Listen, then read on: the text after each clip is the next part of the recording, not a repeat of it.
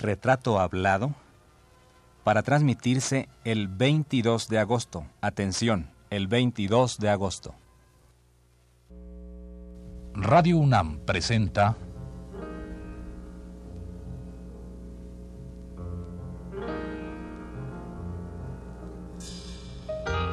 Retrato Hablado.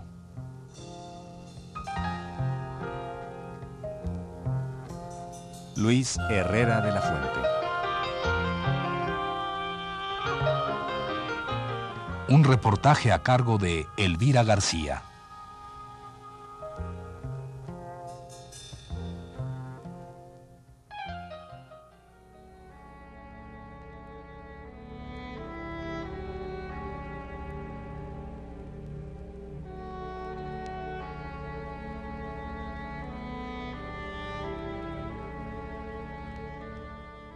En las emisiones anteriores de esta serie dedicadas a Luis Herrera de la Fuente, hemos dicho que nuestro personaje, dotado extraordinariamente para la música, estudió con maestros que le fueran fundamentales en la toma de decisiones sobre el rumbo que habría de seguir posteriormente en su carrera como director de orquesta.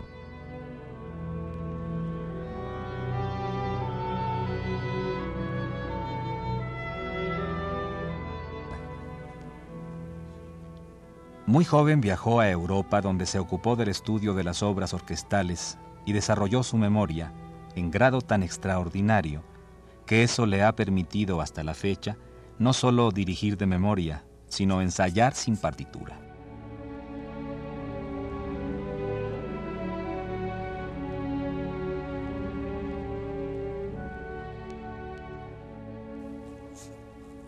En 1945, Trabajó como pianista y director de coros en diversos lugares, tal y como ya nos lo ha contado. En ese mismo año, se creó la Orquesta de Cámara de Radio Universidad, orquesta que le tocó dirigir a nuestro entrevistado.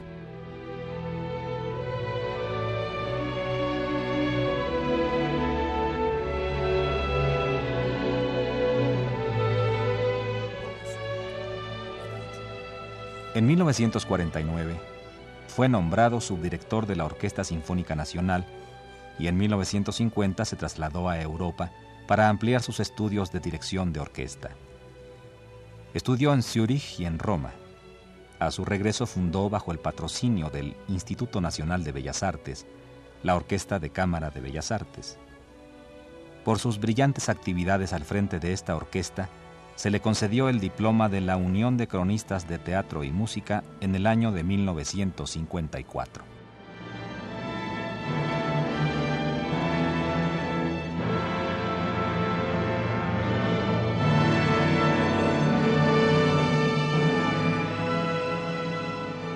En síntesis, la, dirección de orquesta es eso. ¿Qué ¿Qué está diciendo esa música que nosotros tenemos que darle primero a la orquesta para que pueda llegarle al que la está escuchando? Si es algo muy suave, muy delicado, es un contrasentido hacer un movimiento grande y un movimiento. Tiene uno que refinar su técnica de manera que la técnica exprese la música. Y de manera que las personas que están tocando, aquellas 100 personas de ánimo, alma y genética distinta, estén con usted sin tener que estar de acuerdo con lo que usted hace. Se dejen llevar, digamos van, están o no están. Y allí, pues, para el observador puede ver ejemplos varios de cómo hay orquestas tocando y directores dirigiendo, cómo hay unidades de director de orquesta, cómo hay antagonismos entre un director y una orquesta, eh, etcétera, etcétera. Cómo el movimiento de un director no refleja un resultado musical, y como sí se casi plásticamente se siente eh, como consecuencia de un movimiento o como simultaneidad de un movimiento del director una cierta manera de, tocarse. Todo eso es la dirección de orquesta. Como usted ve, es casi inexplicable. Claro, sí. No, pero sí se entiende, ¿no? Y sobre todo es que se ve, se, se oye, se siente. Sí. Cuando ya uno está viendo un director dirigir a una orquesta. ¿Cómo, qué hace usted, cómo se prepara usted para dirigir su orquesta, está en México, en Jalapa, en Estados Unidos? ¿Qué preparación previa tiene? Bueno, la preparación es fundamentalmente el conocimiento de las partituras, y el intento de penetración en el misterio, porque nadie sabe qué cosa expresa la música. La música no expresa nada, nada concreto, nada que pueda expresarse por medio del concepto. Es como el sentido poético. El poeta escribe palabras que usamos todos los días. Incluso puede escribir versos. Pueden ser unos versos perfectos y sin embargo no estar el, temblor poético en aquello. Entonces lo que el poeta busca para decirlo y el lector para leerlo es ese temblor poético que no se puede definir, pero que está allí o no está ahí. Eh, por lo general, genéricamente se dice poeta del que escribe versos, pero la verdad es que si se dice poeta del que crea poesía, pues el número se reduce enormemente. Y esa particularidad tiene la música también. Usted no la puede explicar, no la puede conceptuar. Y entonces conocer la partitura y tratar de encontrar ese soplo, ese temblor que, es el temblor en la poesía y que es el, el significado de la música que quién sabe cuál es. Y eso es lo que la forma como se prepara el director, qué encuentra y qué vierte y si es capaz de vertirlo. Claro. Y además interpretar de alguna manera lo que bueno, esto que usted dice este temblor, ¿no? El que quiso impregnar, del que quiso impregnar su música el autor. Desde luego, el, el ABC de ello, la base fundamental, es la estricta realización de lo que la partitura contiene.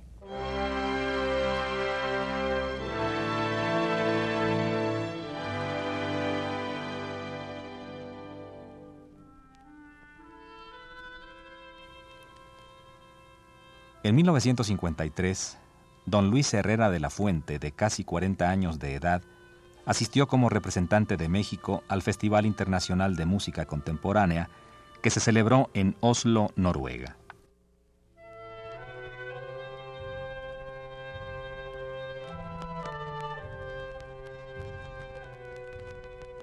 Pero usted lee también, no sé, se, se involucra en los compositores, no sé, la historia, la biografía de cada compositor. En todo, sí, en todo, sí. Eso también tiene que ver con la dirección. El conocimiento del hombre ayuda un poco, muy poco, porque cuando experimenta uno, eh, por ejemplo, con los compositores contemporáneos a que he tenido oportunidad de tratar y que a la vez han sido intérpretes de sus propias obras, y le voy a explicar a usted, por ejemplo, a mencionar, quise decir, por ejemplo, a Igor Stravinsky, a François Poulenc, a Luigi Dalla Piccola, a a Carlos Chávez, que son compositores y que han tocado su propia música, nunca la tocaron igual.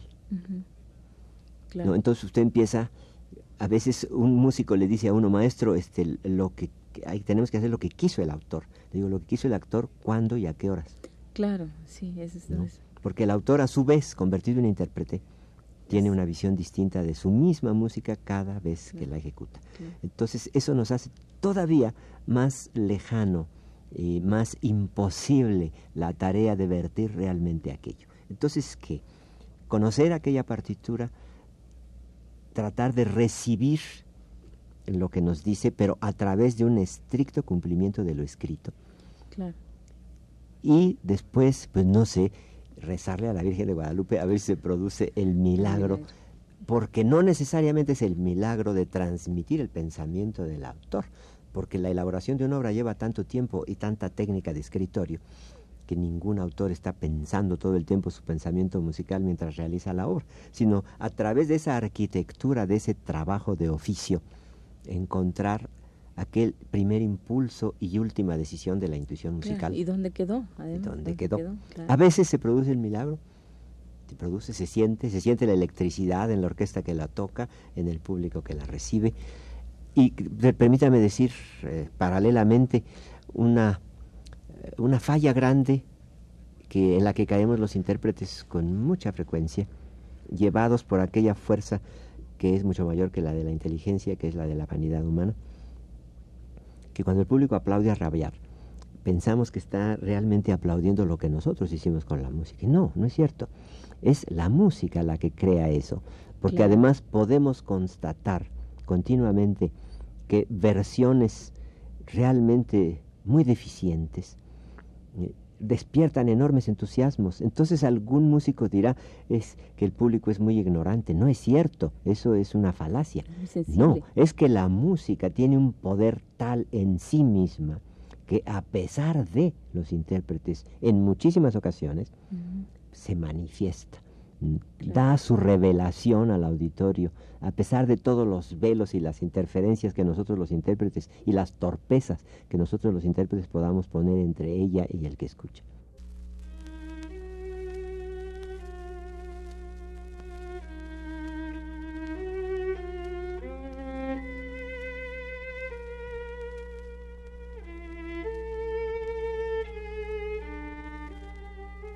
Luis Herrera de la Fuente representó a México en el Congreso Internacional sobre Educación Musical en Bruselas, Bélgica, en el año de 1953. En ese mismo año, asistió a los cursos de verano de la Universidad de Perusa, en Italia.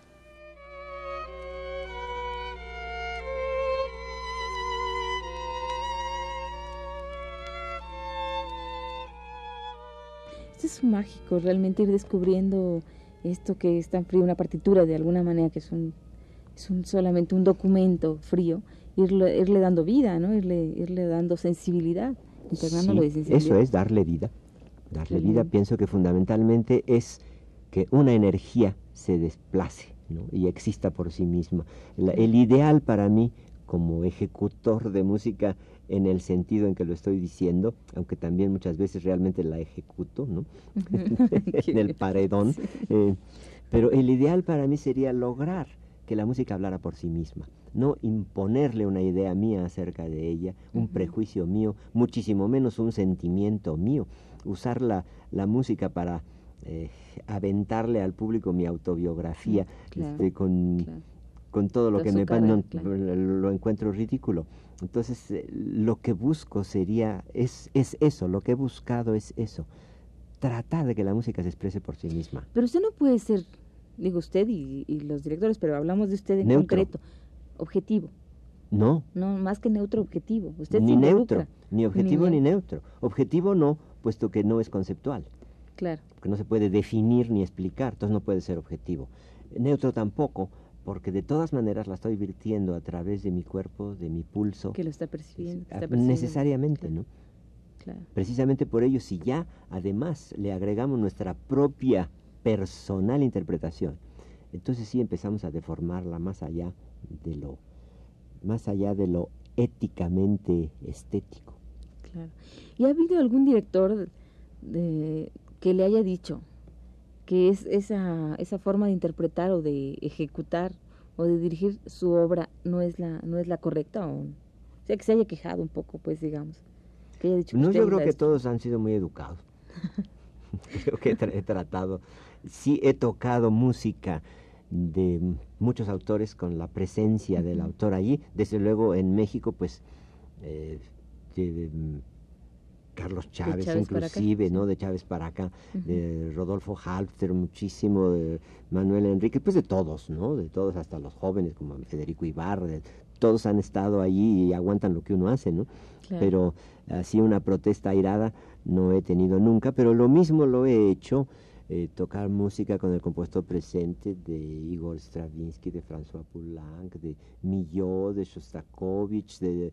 Sí, me Copland eh, y muchos, eh, realmente de, muchos. Siempre me ha gustado conversar con el compositor. Acerca del trabajo final, el resultado. Pues. No de pedirle su opinión acerca de cómo yo lo hice, sino... Sí, cómo lo escuchó, si realmente usted pudo ser transparente. cuando alguien dice no me reconozco en esa obra, pero no se reconoce para bien, pues es satisfactorio.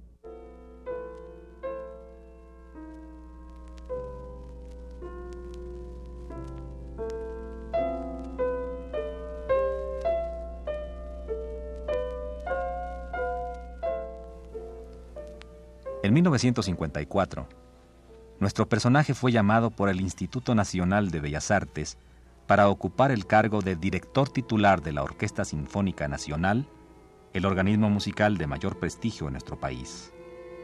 Ha dirigido diversas orquestas europeas en Londres, Hamburgo, París, Bruselas y Zúrich.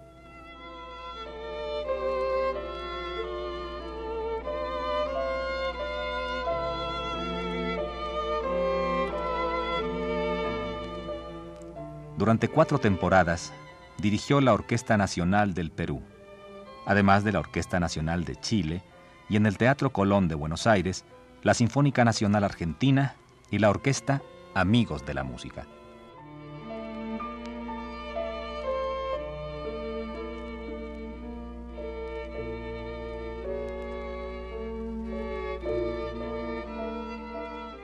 ¿Cuáles son, maestros, sus mejores pues que a ver si, si hay sus mejores direcciones de concierto, de orquesta, que, ¿qué conciertos le han gustado más? ¿Cómo los ha dirigido?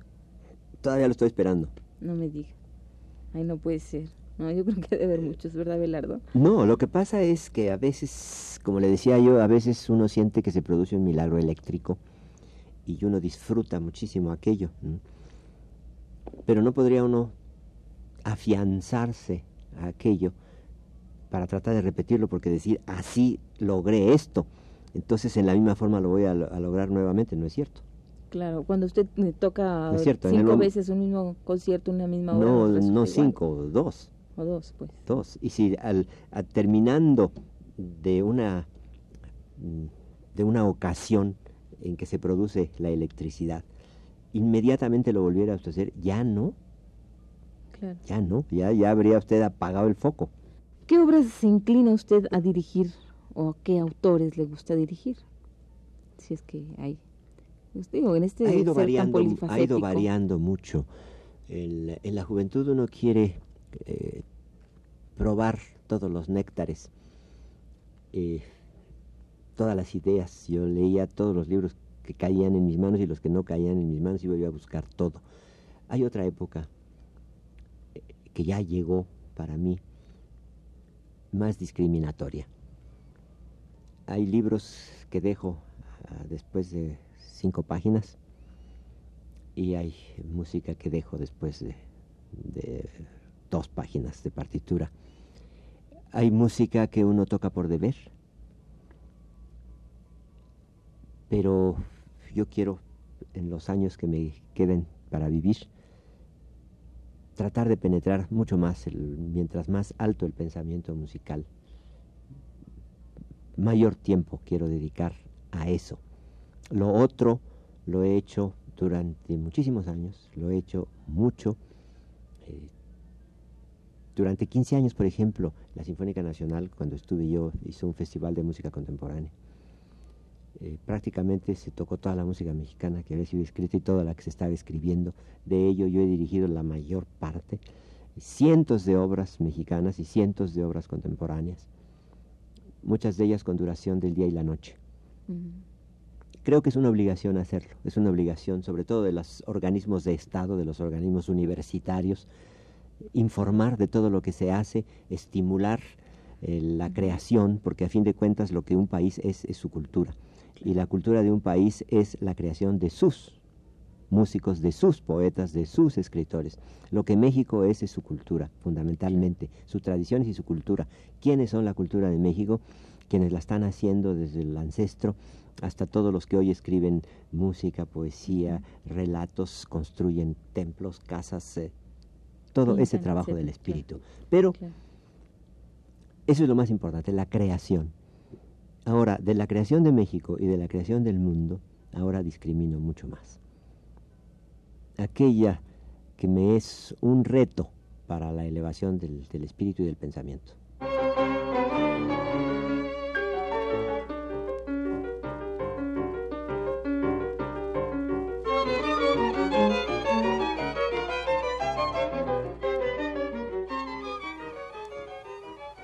Hasta aquí llegamos hoy con nuestro retrato hablado de don Luis Herrera de la Fuente.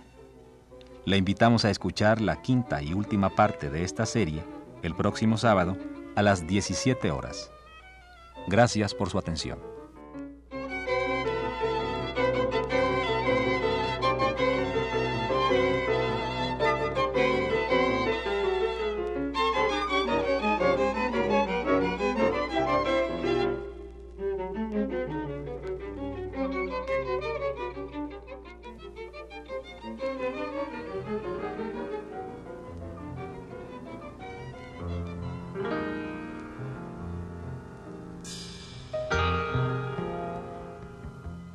Radio UNAM presentó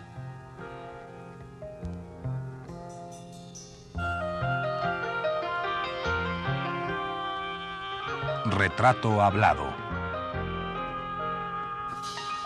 Luis Herrera de la Fuente.